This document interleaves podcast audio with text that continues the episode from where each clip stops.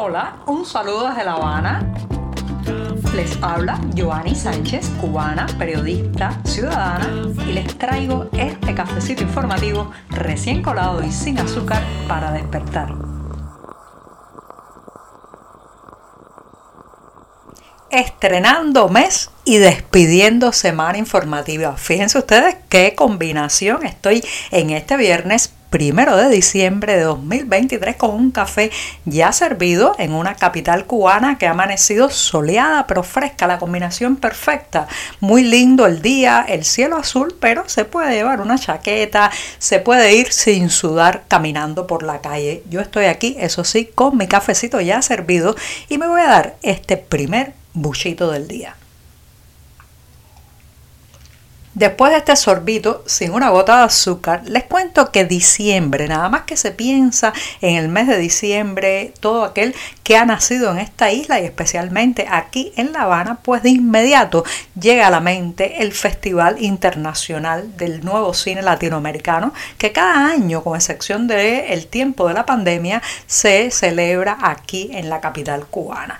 Bueno, pues este diciembre también regresa el festival, pero ya no es el mismo de antes aquellos recuerdos que tantos tenemos de eh, una, un evento donde se congregaba no solamente lo mejor, lo mejor de la filmografía latinoamericana, sino que también iban cientos, miles de personas, abarrotaban las salas de los cines. ¿Quién no tuvo que hacer una cola de horas para poder entrar al Yara, al Pairet, al Riviera, al cine de 23 y 12 o de la rampa y ver uno de esos filmes que llegaban como una bocanada de oxígeno una vez al año? También había una filmografía nacional que pujaba y estaba muy protagónica en la agenda del festival. Era un momento para encontrarse con amigos, para salir antes de la escuela o del trabajo y se latía, se latía a ritmo de festival. Esto, señoras y señores, ha cambiado mucho porque en primer lugar las salas de cine han disminuido dramáticamente en esta ciudad, deterioradas, derrumbadas unas, reconvertidas en otras cosas, algunas de ellas. También el cine pues ha dejado de tener la audiencia de antaño porque la gente consume más a la carta material audiovisual a través de otros caminos y de otras formas de consumo. Y por otro lado, la censura, el oficialismo, la marca, digamos, de las tijeras de los censores se ha hecho notar cada vez más en este festival del nuevo cine latinoamericano, que en realidad ya se le conoce más como el Festival de Cine de La Habana. Este año el escándalo ya ha comenzado a sonar, aunque el festival empezará el próximo 8 de diciembre. Al menos hay dos documentales que han sido excluidos de la lista de exhibición porque, bueno, ya saben, las autoridades culturales cubanas pues no quieren que estos audiovisuales lleguen a la vista de los espectadores durante el Festival de Cine. ¿Cuáles son esos documentales? Uno, les he hablado en este programa de La Habana de Fito. Se trata de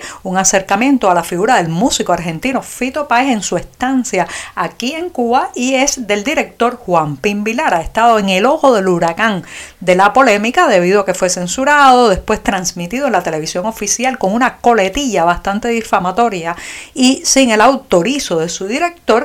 Y el otro que ha sido censurado en esta muestra del Festival de Cine de La Habana se llama Llamadas desde Moscú del director Luis Alejandro Hierro y aborda el interesantísimo tema de los cubanos que se han ido a Rusia a tratar de abrirse camino. Algunos de ellos están ilegales, otros forman parte de la comunidad LGBTI que ya saben que Vladimir Putin y su régimen pues ha, digamos, acorralado a esa comunidad, le ha recortado derechos, expresión, incluso la posibilidad de eh, unirse en organizaciones y defender sus espacios y también, bueno, pues a pesar de que estos eh, cubanos en Rusia están en un país donde las temperaturas son bajísimas, donde muchos tienen que vivir hacinados, otros no prácticamente eh, tienen, están siendo explotados laboralmente, no tienen trabajo, aseguran la mayoría de ellos que no quieren regresar a la isla. Parece que eso ha motivado que pues las autoridades cinematográficas excluyan a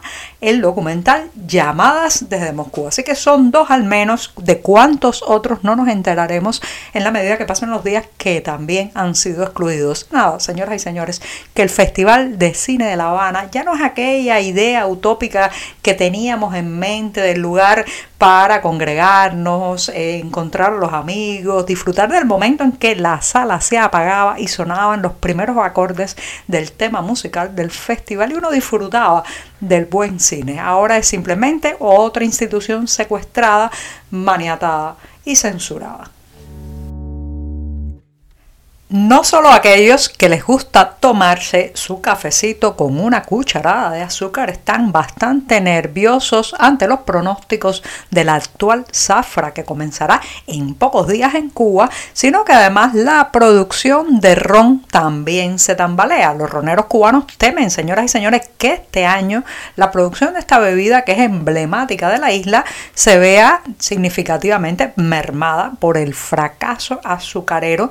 Ya se veía venir la temporada pasada y ahora es previsible otro fiasco según les he contado en este programa. Según revela la prensa, los directivos de las marcas exportadoras Habana Club, Ron Santiago y Ron Vigía se sienten el golpe de la escasez de azúcar en la industria y eso que ellos son un sector privilegiado y cuando falta azúcar para hacer ron para la exportación ya usted puede imaginar que escasea hace mucho tiempo y con mayor profundidad en las cocinas de los hogares cubanos. Según el directivo de Habana Club International, que como saben es una firma a eh, dos manos entre la parte oficial cubana y la firma francesa Pernod Ricard, pues este directivo, Christian Barré, asegura que no siempre hay la disponibilidad de azúcar que había antes, por lo que, reitero, tienen el temor de que la situación se agrave en los próximos meses y haya que recortar la producción a falta de su ingrediente principal. ¿Es esto una sorpresa? Para nada. Hace mucho tiempo, incluso el ron cubano no se ve con frecuencia en las tiendas en moneda nacional. Eso ya desapareció de esa red, de ese circuito en pesos cubanos y en las tiendas en moneda libremente convertible también escasea porque eh, pues el producto que finalmente llega a confeccionarse se destina fundamentalmente a la exportación. Si el azúcar, la producción azucarera sigue cayendo, el ron pasará a ser algo así como una quimera del pasado que algunos recordarán y otros ni siquiera habrán probado en esta isla.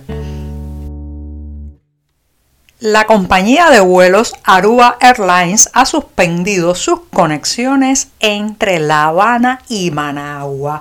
Estos vuelos que les he explicado ampliamente en el podcast son una fuente de grandes dividendos para las compañías y los regímenes involucrados en estas conexiones, pero además pues son la punta de entrada de miles y miles de migrantes cubanos a Centroamérica que después toman rumbo hacia la frontera sur de Estados Unidos. Bueno, pues recientemente la administración estadounidense anunció sanciones, especialmente no entregar visados para ingresar a ese país a los funcionarios, directivos y altos cargos de las aerolíneas involucradas en esta operación, señoras y señores, que se llama, por lo claro, tráfico humano. Y no solamente tráfico humano, extorsión, ganas de lucrar con el desespero migratorio de tantos en esta isla. Bueno, pues ya había varias aerolíneas que se habían, digamos, bajado de ese tren, ese apetitoso tren que da tantos y tantos dólares. Entre ellas estaba Air Century y Sky High, que cancelaron sus rutas entre La Habana y Managua